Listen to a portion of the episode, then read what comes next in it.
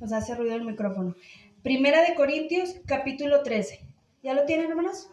Vamos a leerlo eh, todos juntos y, y luego ya puede tomar su lugar.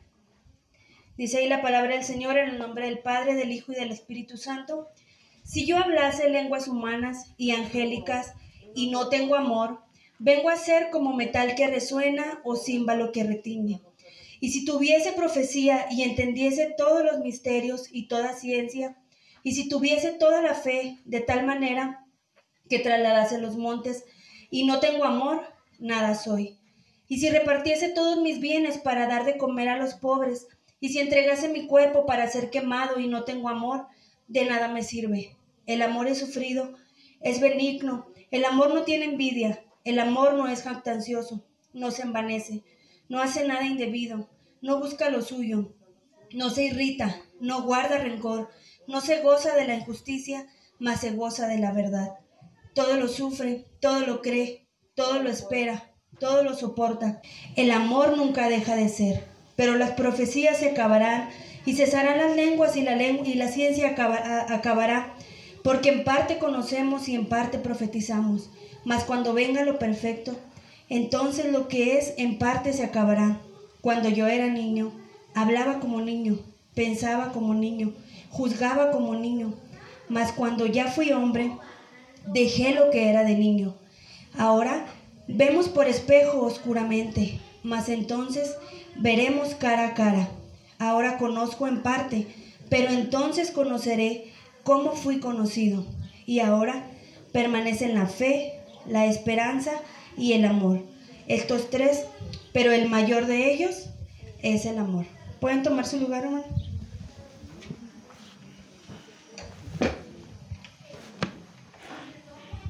Es un, yo creo que es un versículo conocido, ¿verdad? Una, una porción de la, de la, escritura conocida que lo hemos escuchado muchas veces. Eh, se toma la parte de el amor es sufrido, es benigno, y muchas veces le dan referencia eh, en una boda, ¿verdad? En, en algo que en eh, alguna unión matrimonial se le da referencia a estos versículos, pero estos versículos no se enfocan solo a solo se pueden aplicar en un matrimonio, sino que se aplican en nuestro día a día. Y ahorita vamos a ir analizando cada uno de los versículos y tratando de, de, encontrar, de comprender qué es lo que el Señor eh, tiene para nosotros en, en, esta, en esta escritura. Y aquí en el Nuevo Testamento, la palabra que, que se emplea para amor es el amor ágape. Y un amor ágape es el amor que está totalmente en armonía con el carácter de la persona que lo expresa. Y, aquí eh, este amor se expresa con preocupación y compasión por los absolutamente indignos. Entonces nos expresa un amor eh, para aquel que pudiéramos decir que no merece, que no merece ese amor. Eh, es un amor ágape, es un amor que se entrega un amor que, eh, que se da, eh, no porque, porque se, se merezca. Entonces era un amor derramado sobre otros sin ninguna idea de beneficio personal o recompensa. Entonces vamos a, ir analizando estos versículos y primeramente en los versículos del 1 al 3 nos habla sobre el amor, sobre que el amor es algo esencial. Si volvemos a, a leer ahí en el versículo eh, uno que nos dice, si yo hablase lenguas humanas y angélicas, angélicas pues son lenguas de, ángeles, dice, y no tengo amor, tus lenguas humanas es saber, saber eh, varios idiomas, si yo supiera varios idiomas, supiera inclusive hablar como, como los ángeles, la lengua de los ángeles, pero no tengo amor. ¿Qué nos dice ahí? Vengo a ser como un metal que resuena o un símbolo que retiñe. Entonces, un metal que resuena es como un, eh, nos hace referencia a, a, un, a una eh, campana que si han escuchado una, una, yo creo que todos conocemos las campanas, ¿verdad? ¿La suenan y para qué es? Llamar la atención, ¿verdad? Entonces suena la campana, entonces es un sonido, si está usted abajo de la campana y la suena, ¿es algo, algo, algo agradable? Si les agrada? No, ¿verdad? Porque es como muy, muy intenso, es algo muy, es muy ruidoso, porque es para, para llamar la atención. Entonces, dice aquí es como un metal que resuena, como ese metal que lo, lo suena en la campana para llamar la atención de las personas y que puedan eh, acudir quizá para dar alguna información, para una, una reunión, dice un símbolo, un símbolo que retiñe. Entonces, eh, nos, da, nos, nos, hace referencia a algo que no tiene una armonía, que no es algo como eh, algo agradable eh, a nuestro oído.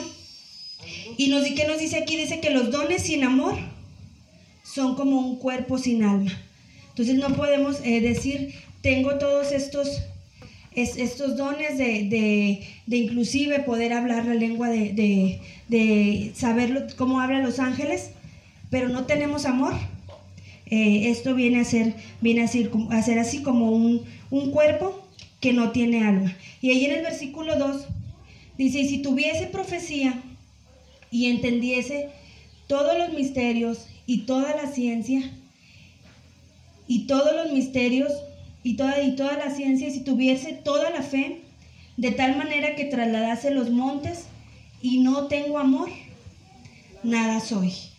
Entonces, aquí, ¿qué nos dice? Si tuviese la, eh, el don de, dar profecía, entendiese todos los misterios, que no tuviera ninguna duda, yo creo que eh, si les preguntara quién de aquí conoce todos los misterios, pues nadie, ¿verdad?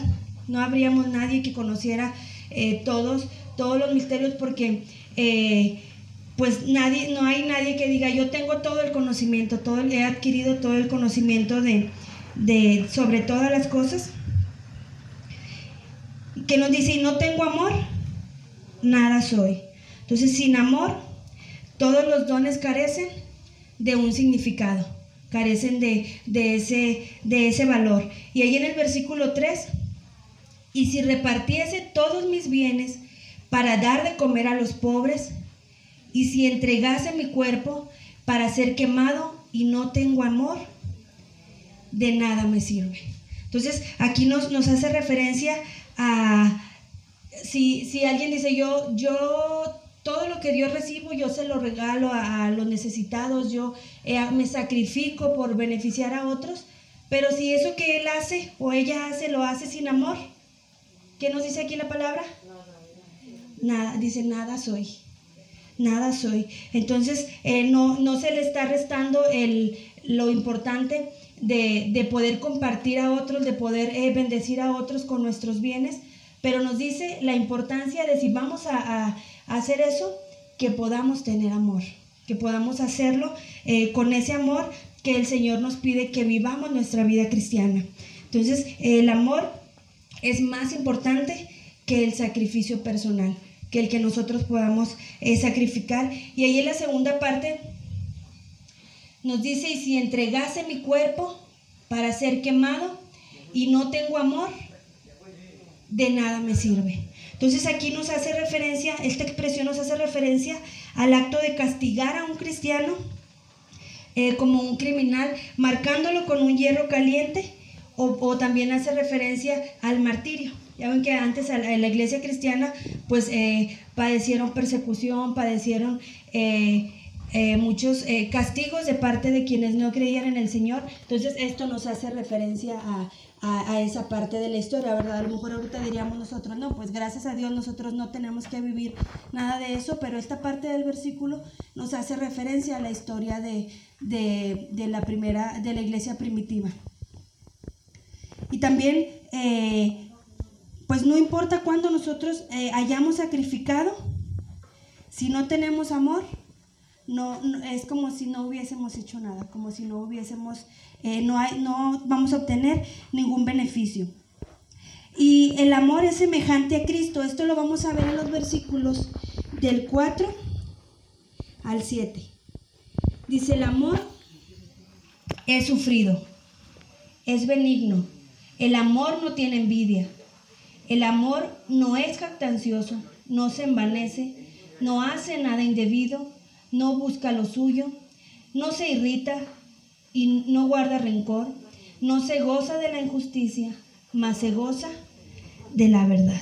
Entonces aquí empieza el versículo 4 diciéndonos el amor es sufrido. Entonces, eh, el, no, no, significa que vamos a estar a estar sufriendo eh, en todo momento, pero un amor que he sufrido es que tiene paciencia para soportar la injusticia, sin ira o desesperación. Si yo les preguntara eh, a quién de ustedes le, le gustan las injusticias, ¿quién me diría que a usted le gusta? A nadie, ¿verdad? Quisiéramos que no habría injusticias o quisiéramos que, que no, no recibir injusticias de parte de nadie. Pero ¿qué nos dice aquí la palabra del Señor? Que un amor eh, que he sufrido es ese amor que tiene esa paciencia para soportar la injusticia sin ira o desesperación. Y, esa, esa, injusticia quizá nos va a tocar experimentarlo en algún momento en nuestra vida eh, de una forma muy cercana o al ver al mundo, a ver al mundo eh, que donde hay injusticias, el tener un amor que sea un amor que ha crecido en el Señor, que se ha desarrollado después de, de haber conocido al Señor, nos va a hacer soportar esto con paciencia. Con paciencia, es sabiendo que, que el Señor está tomando el control de todo. Y eh, nos continúa ahí en el versículo, dice que el amor es benigno, ¿verdad? Dice, es sufrido, es benigno. ¿Qué es, es algo benigno? Es algo bueno, ¿verdad? Inclusive a veces lo vemos en nuestro propio cuerpo, si se enfrenta alguna, alguna enfermedad, alguna circunstancia, y a veces ¿qué se dice? Ah, era benigno, ¿verdad? O ah, era maligno. Entonces, el algo benigno es algo que, que, pues que nos va a traer una, una satisfacción o algo que no nos va a, lastimar.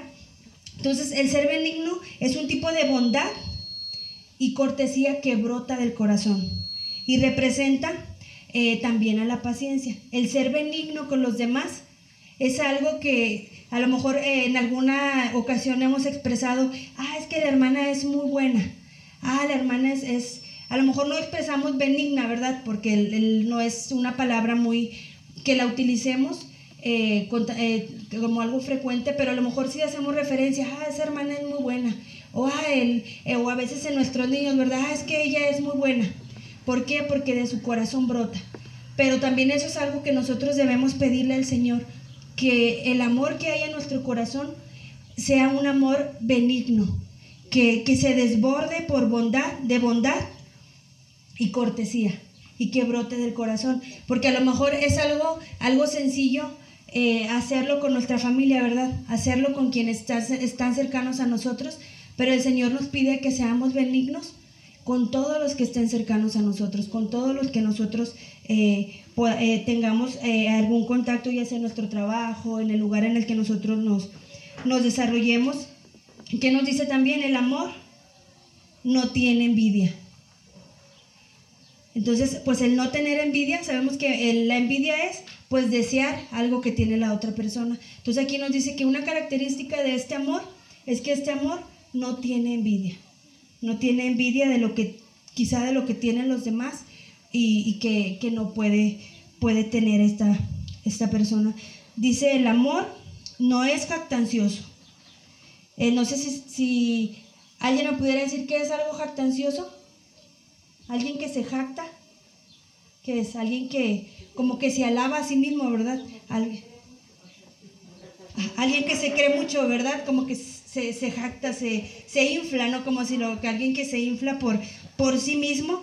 Y aquí nos dice que este amor, el amor que Dios derrama en nuestros corazones, dice, no es jactancioso, que no es fanfarrón o charlatán y que no es alguien que se alaba a sí mismo. Entonces el Señor nos pide que nosotros seamos personas que, no nos alabamos a nosotros mismos, sino que toda la honra y todo, la gloria se la damos al Señor. Dice, el amor no se envanece. Entonces, envanecerse es, algo, algo similar que es como, como inflarse, ¿verdad? Como el enorgullecerse demasiado eh, de sí mismo, el tener una eh, vanidad y autoestimación muy, eh, muy elevada o por encima de lo que el Señor quiere de nosotros, de lo que el Señor nos pide. Y ahí en el versículo 5 dice, no, no hace nada indebido. O no, no el amor no es indecoroso. Entonces, esta, esta parte nos hace referencia a que tal amor no obra de manera indebida hacia las, hacia las otras personas, no hace nada vergonzoso, eh, deshonroso e indecente. Entonces, eh, el que podamos pedirle al Señor que este, este amor sea derramado en nuestras vidas es, es el poder ir viendo cada una de estas características y, dejar que el Señor eh, obre en nuestras vidas. Porque sabemos que nuestra naturaleza, ¿a quién nos va a dar, hermanos? A lo malo, ¿verdad? A la maldad, a resaltar esos sentimientos, esas emociones que hay en nuestro ser, ese pecado eh, natural que traemos cada quien en nuestra vida. Pero el Señor, Él desea que nosotros vayamos a Él y nosotros le pidamos que este amor que está plasmado aquí en Corintios 13, pueda ser eh, derramado en nuestras vidas, que pueda, podamos desarrollar ese amor que nos está dando cada una de, estas características y eh, este amor que pues que impulsa a todo lo que es propio y decente de la vida y salva de todo lo impropio e indecente. Entonces, eh, que cuando el enemigo nos quiera llevar a, cometer algo que no, no es grato ante los ojos del Señor, pues que, este amor nos pueda, nos pueda eh, llevar al, camino que el Señor eh, desea que nosotros tomemos. Y también ahí en el versículo 5 nos dice, el amor no es jactancioso, no se, 5, eh, perdón, no hace nada indebido, no busca lo suyo, no se irrita, no guarda rencor. Entonces nos dice, no busca lo suyo. Entonces, ¿qué será no, no buscar lo suyo? Pues es como el beneficio propio, ¿verdad? Entonces, ¿qué vemos muchas veces? Sabemos que ahorita hay un alto eh, número de, matrimonios que, deciden divorciarse. Y si usted le, pregunta le ha preguntado a alguna persona, ¿por qué te has divorciado? ¿Qué le va a decir? Porque yo fallé, le va a decir. No, ¿verdad? Siempre se va a señalar a la otra persona. Se va a señalar a, a la otra persona a decir, es que no obtuve lo que yo quería o es que no recibí lo que yo, lo que yo esperaba. Cuando sabemos que el matrimonio, pues es, algo que el Señor ha estipulado y es algo que mutuamente, ¿verdad?, se trabaja para poder sacarlo adelante. Yo creo que eh, las hermanas que están aquí me podrán decir que un matrimonio no es algo fácil, ¿verdad? No es algo, algo sencillo. Un matrimonio es algo que se trabaja en conjunto y guiados por el Señor. Porque ¿qué es lo que nos dice, lo que el mundo nos dice? Eh, si no es lo que tú quieres, dale vuelta a la página y anota otra historia, ¿verdad? Es lo que el mundo nos dice. Pero el Señor, ¿qué nos dice? Que el amor es paciente, que el amor es benigno, que el amor no se, no se jacta. Y, y, aquí nos dice el amor no busca lo suyo. Entonces aplica en el matrimonio en no buscar el beneficio propio, pero también eh, en nuestra vida en comunidad. Como hijos de Dios, eh, ahorita el, el salmo que leía el hermano que decía, mirad con bueno y delicioso habitar los hermanos, ¿verdad? Juntos, en armonía, ¿verdad? Entonces, a veces el estar en armonía no es una tarea sencilla, ¿verdad? Yo creo que así como en, allá en Monterrey, en la iglesia, de pronto surge ahí algún detalle, yo creo que también acá, ¿verdad? También surgen detalles, porque el habitar juntos en armonía eh, no es algo sencillo. Es una tarea que el Señor nos pide que nosotros desarrollemos y que llevemos a cabo este amor, este amor que no se jacta, que, que, no tiene envidias, que un amor que es benigno para con nuestros hermanos, el pensar cómo puedo yo bendecir a mi hermana, a mi hermano, de qué forma, eh, a lo mejor algo que mi hermano expresó, mi hermana expresó, no me agradó, pero de qué forma yo puedo eh, vivir en esa armonía, ¿verdad? Que, que el Señor nos está nos está pidiendo. Y el amor impulsa al cristiano a buscar el bienestar de otros. Así que nos dice que el amor no busca lo suyo, sino que este amor nos ayuda a buscar el bienestar de los demás. Y, a veces habrá que tener algún sacrificio personal eh, o, el, ser abnegado de alguna forma para poder eh, dar ese bienestar, ese bienestar a otros. Dice, el amor no se irrita, entonces, eh, yo creo que aquí nadie de nosotros nos irritamos, ¿verdad, hermanos? no nos irritamos. Entonces, eh, aquí que nos dice que el amor no se irrita. Entonces, eh, para nosotros seguir desarrollando este amor que el Señor quiere poner en nuestras vidas, nosotros debemos pedirle al Señor que nos ayude a no irritarnos tanto, vamos a decir así, ¿verdad? Decir, Señor, que cada vez yo desarrolle esa capacidad de no irritarme tan fácilmente. Ya ven que a veces también se dice así como, esta hermana es muy benigna, esta hermana mejor no le digan nada, ¿verdad? Decimos.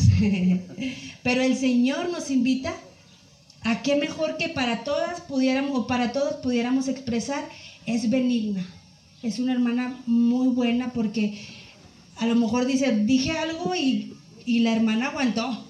Aguantó lo que yo, yo expresé y luego yo pude pedir perdón al, al Señor. Dice, el amor no se irrita, no se deja provocar o exasperar el amor no es quisquilloso ni hipersensible y no se ofende.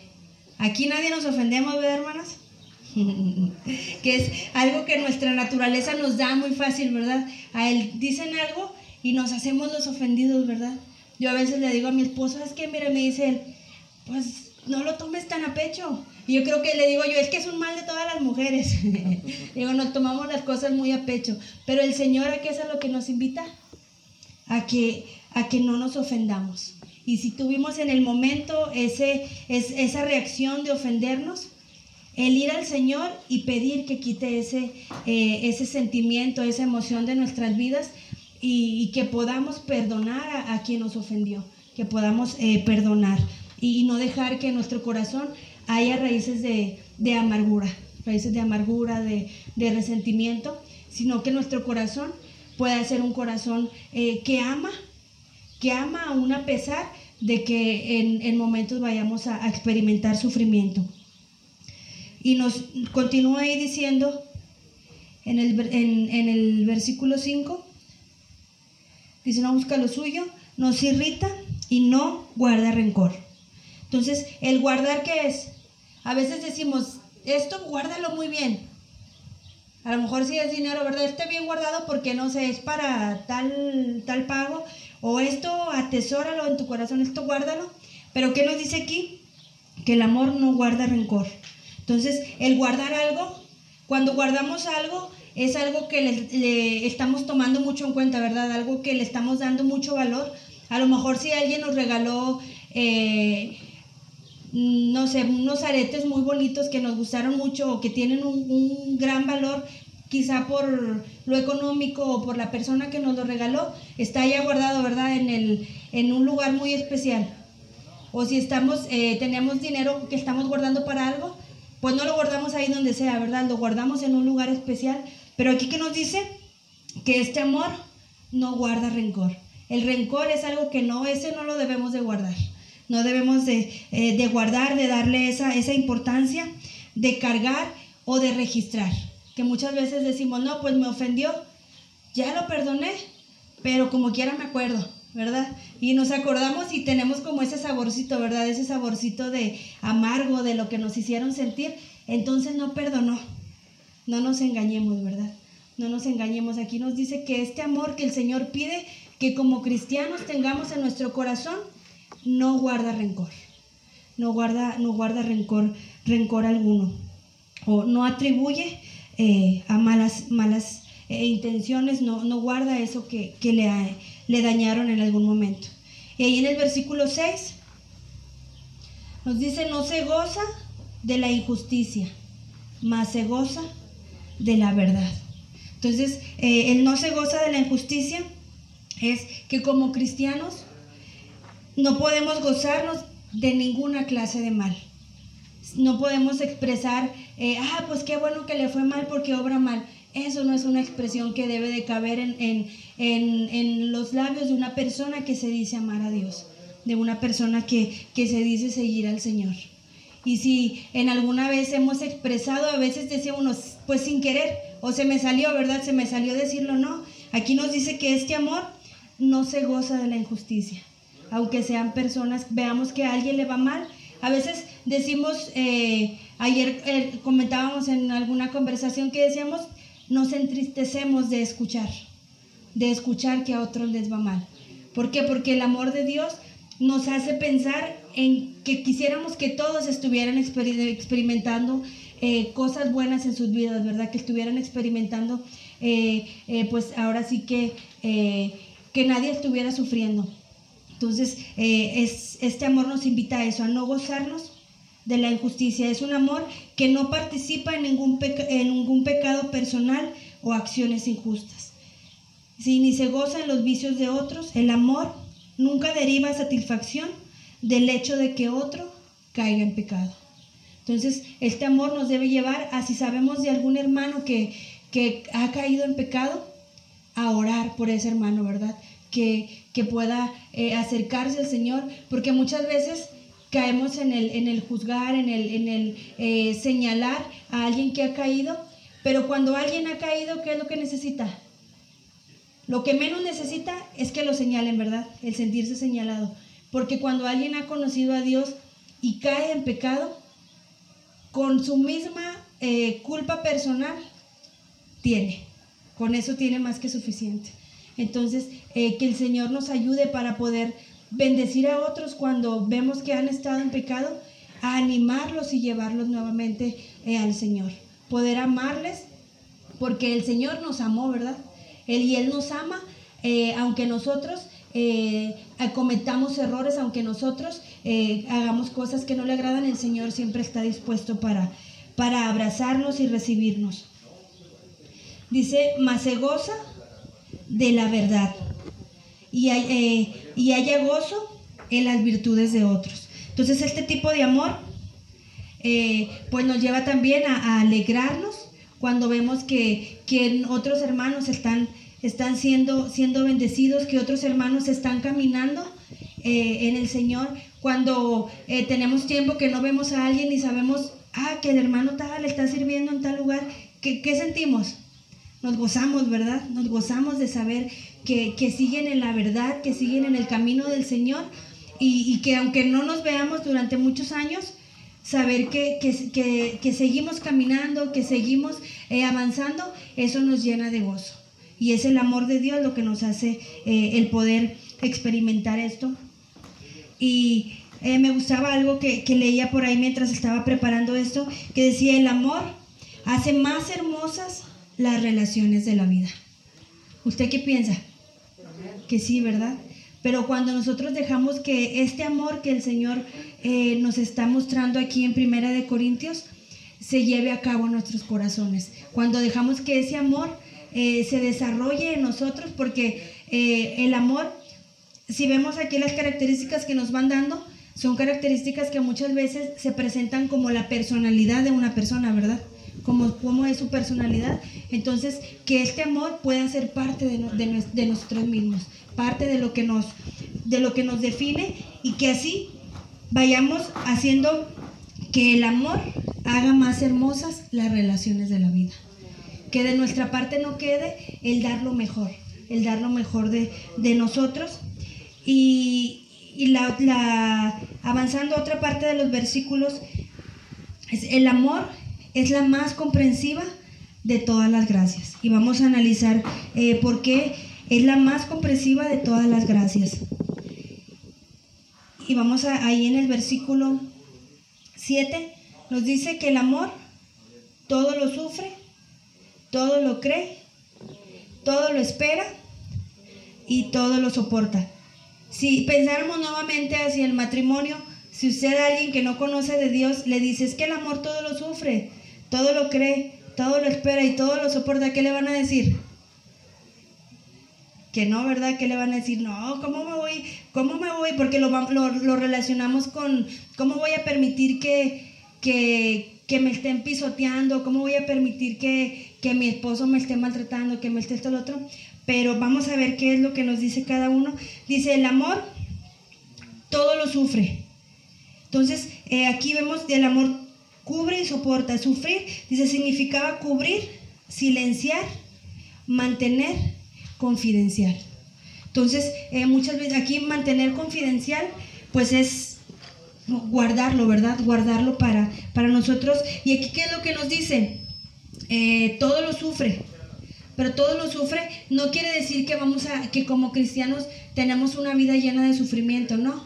Sino que cuando haya cosas que nosotros nos hace sufrir o nos, nos, es difícil el, percibir lo que, lo que estamos viviendo, el ir al Señor, el guardar esa confidencialidad, porque muchas veces que decimos queremos eh, expresarlo, ¿verdad? Que todos sepan, que todos sepan que, alguien me, lastimó, que yo sufrí de alguna manera, pero el, mantener esa, esa eh, eh, que, confidencialidad y el poder ir al Señor, que si hay algo en nuestro corazón que, que, nosotros quisiéramos poder expresar, que, que vean lo que hay, lo que nos han hecho, que podamos ir al Señor que podamos ir al Señor y, no dejar que, eso venga a quizá hacer que otra que alguien más tenga, tenga sentimientos ahora sí que negativos hacia la persona que nos ha, nos ha dañado o nos ha lastimado.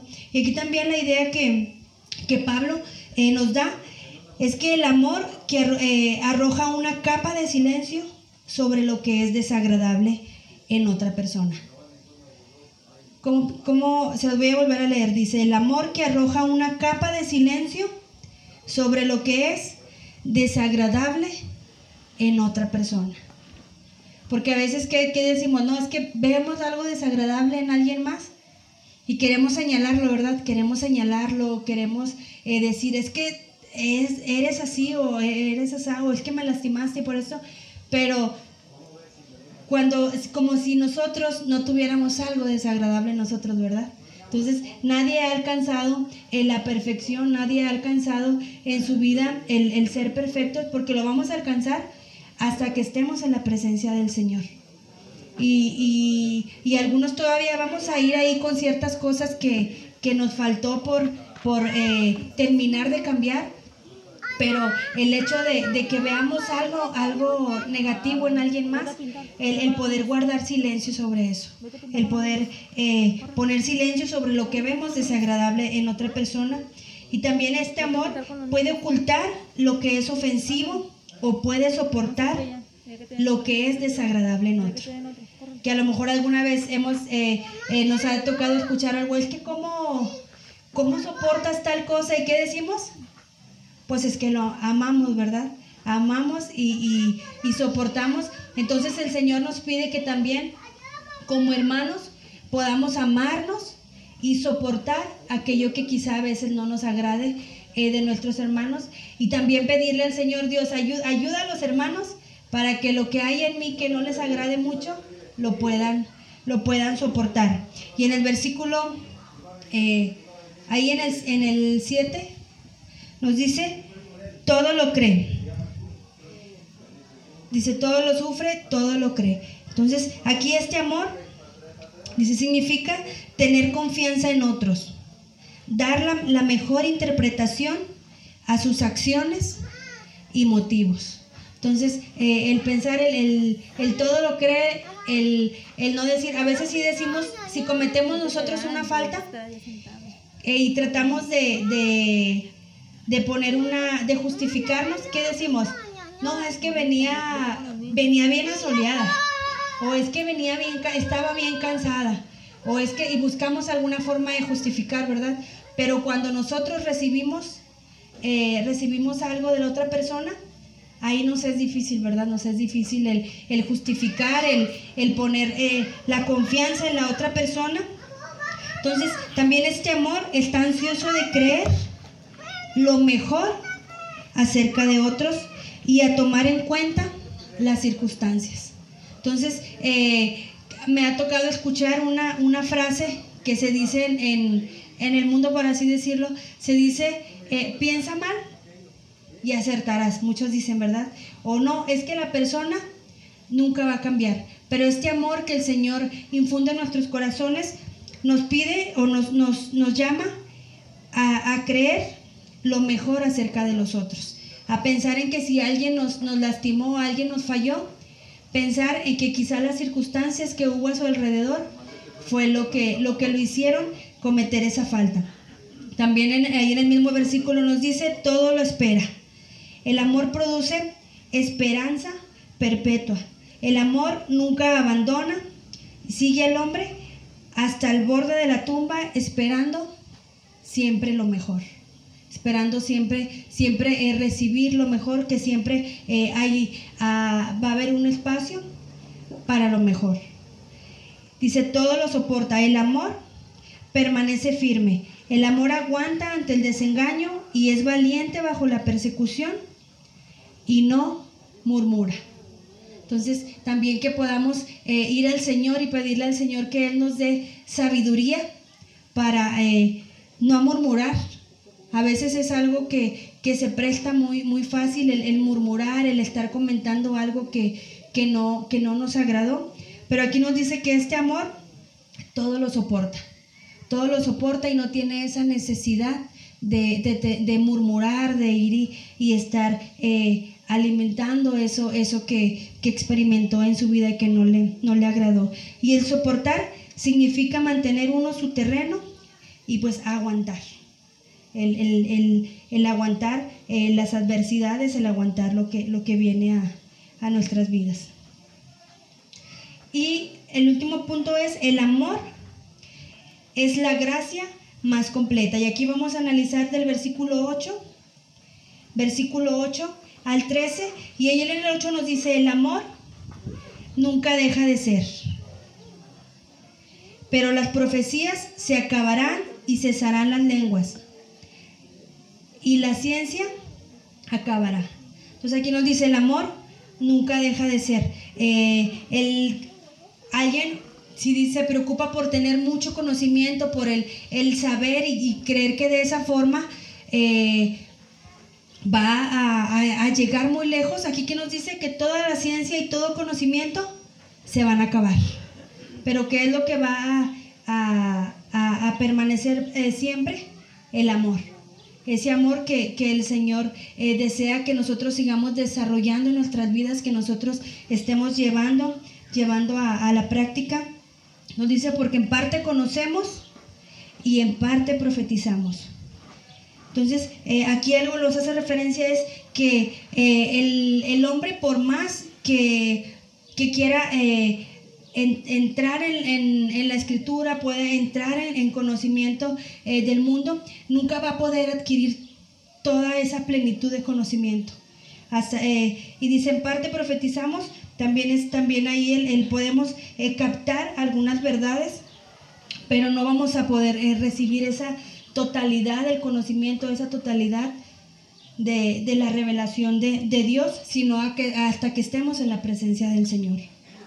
Y en el versículo 10 nos dice, mas cuando venga lo perfecto, entonces lo que es en parte se acabará. Entonces, ¿qué es lo perfecto, hermanos? el amor, pero cuando venga lo perfecto es cuando venga Cristo, cuando venga el Señor, cuando venga, venga eh, por nosotros, cuando estemos en la presencia de Dios, dice entonces lo que es en parte se acabará. Entonces, eh, en aquel día todas las imperfecciones se desvanecerán. Todo lo que parece oscuro y, eh, nebuloso será, será hecho claro. Entonces, eh, dice, cuando venga lo perfecto, sí, yo creo que eh, al menos eh, para la mayoría de los que estamos aquí, el vivir en el camino del Señor nos ha traído grandes satisfacciones, ¿verdad? Nos ha traído muchas bendiciones, pero esto que conocemos no, no, no se compara a lo que vamos a recibir cuando estemos en la presencia de Dios. Esto no, no se compara esto se, se va a acabar, pero vamos a recibir esa gran recompensa por haber, haber permanecido en el camino del Señor. En el versículo 11 nos dice, cuando yo era niño, hablaba como niño, pensaba como niño, juzgaba como niño, mas cuando ya fui hombre, dejé lo que era de niño. Entonces aquí que la idea que nos está dando eh, Pablo es que cuando él, eh, cuando él maduró en el amor cristiano, él hizo a un lado eh, todas esas cosas infantiles y él, fue decidido y eso, él, lo hizo a un lado. Que eh, cuando nosotros empezamos a caminar en el Señor, a veces que decimos, ah, es que el, hermano es nuevo, o ah, la hermana es nueva. Pero a veces que decimos, a veces vemos, eh, o nosotros mismos podemos llegar a tener alguna actitud que diera a alguien que apenas se acerca, ¿verdad? A alguien que apenas está conociendo del Señor. Pero aquí que nos dice, nos dice Pablo, dice, cuando eran, cuando Dice, más cuando ya fui hombre, dejé lo que era de niño. Entonces aquí, ¿qué es a lo que nos está invitando? A que nosotros como cristianos sigamos madurando en el Señor y que al madurar dejemos esas actitudes de, de, alguien que, que, apenas está conociendo del Señor, de alguien que apenas está, está creciendo. Y que si de pronto quiere eh, brotar alguna actitud de alguien eh, que apenas está iniciando en, eh, en el camino del Señor, que nosotros podamos identificar y decir, Señor, perdóname. Perdóname porque esa, esa actitud quizá en mí hace tropezar a otros o, o hace que, que, los hermanos vean que, que yo no estoy madurando. Entonces que podamos pedirle al Señor que si hay en nosotros alguna actitud eh, eh, infantil, por así llamarle, que el Señor pueda quitarla de, de, nuestra vida y que nosotros dejemos que su amor venga y transforme eh, nuestros corazones. Y en el versículo 12 dice, ahora vemos por espejo oscuramente, mas entonces veremos cara a cara. Ahora conozco en parte, pero entonces conoceré cómo fui conocido. Entonces aquí nos hace eh, referencia al espejo de los que utilizaban los griegos y, los romanos, que era, eran, de, eran de metal. Entonces, si usted se quiere reflejar, eh, pensemos como en un caso, si está nuevecito, medio nos reflejamos, ¿verdad? En un, en un caso. Entonces, eh, un espejo era algo así, como un, pedazo de metal que por más que lo pulan, no nos vamos a ver claramente, ¿verdad? Vamos a ver como una, una, una, una imagen, pero no tan clara. Y también eran de cristal, pero no eran como los espejos que nosotros conocemos, que podemos ver vernos ahora sí que todas las, hasta el granito más pequeño, ¿verdad? Nos podemos ver ahí en el, en el espejo. Entonces aquí Pablo nos hace referencia a un espejo, pensando en los espejos de la antigüedad que te hacían tener una imagen. Si lo vemos como los juguetes de niños que a veces traen como un plastiquito, ¿verdad? Que es un espejo. Ellos se ven, pero en realidad no se ven, ¿verdad? Solo ven como la, la, un poquito la, la imagen o no alcanzan a ver gran detalle. Así eran los espejos. Entonces por eso aquí Pablo nos hace referencia que vemos por espejo oscuramente, pensando en un espejo así que no te da una imagen eh, clara, una imagen eh, definida de, de, la persona. Pero nos, nos dice ahí, más entonces veremos cara a cara. Ahora conozco en parte, pero entonces conoceré cómo fui conocido. Entonces aquí eh, nos hace eh, referencia a cuando nosotros estemos delante de la presencia del Señor, ahí vamos a estar eh, cara a cara, vamos a, ahora sí que vamos a ver todo lo que, lo que hay en nuestra vida, todo lo que, lo que no entregamos al Señor, esas áreas que, no dejamos que el Señor viniera y puliera y, y transformara, porque podemos engañar al hombre, ¿verdad? Podemos engañar a quien está a nuestro alrededor, pero no podemos engañar al Señor. No podemos engañar al Señor sobre lo que hay en nuestro corazón, sobre lo que hemos eh, dejado o abrazado en nuestro corazón y que ya no debiera de, no debiera de, estar ahí. Entonces, aquí nos dice eh, que en ese momento cuando estamos estemos en la presencia del Señor, ya no va a ser como en ese espejo que nos da solo una, una imagen. O si lo vemos en los espejos de ahorita, pues no nos muestra nuestro corazón, ¿verdad? Nos muestra lo exterior, mas no nos muestra cómo está nuestro, nuestro corazón. Y, y ahí en el versículo 13 dice, y ahora permanecen la fe, la esperanza y el amor. Estos tres, pero el mayor de ellos es cuál? El amor. El mayor de ellos es el amor. Y, quiero que vayamos ahí a Gálatas 2.20, que nos habla sobre, sobre la fe. Nos dice, con Cristo estoy juntamente crucificado y ya no vivo yo, mas vive Cristo en mí. Y lo que ahora vivo en la carne, lo vivo en la fe del Hijo de Dios, el cual me amó y se entregó a sí mismo por mí. Entonces, ¿qué nos dice aquí? Que la, fe es esencial para la salvación. Eh, no puede, eh, para que alguien haya decidido seguir al Señor es porque tiene una fe genuina en, que el Señor eh, vino y se derramó por, por, nuestros pecados, por la salvación de nuestra alma. Y, por eso nos da la, importancia de, que es esencial la fe para la salvación. Y también nos habla sobre la esperanza y podemos ver ahí en, en Job 14.7.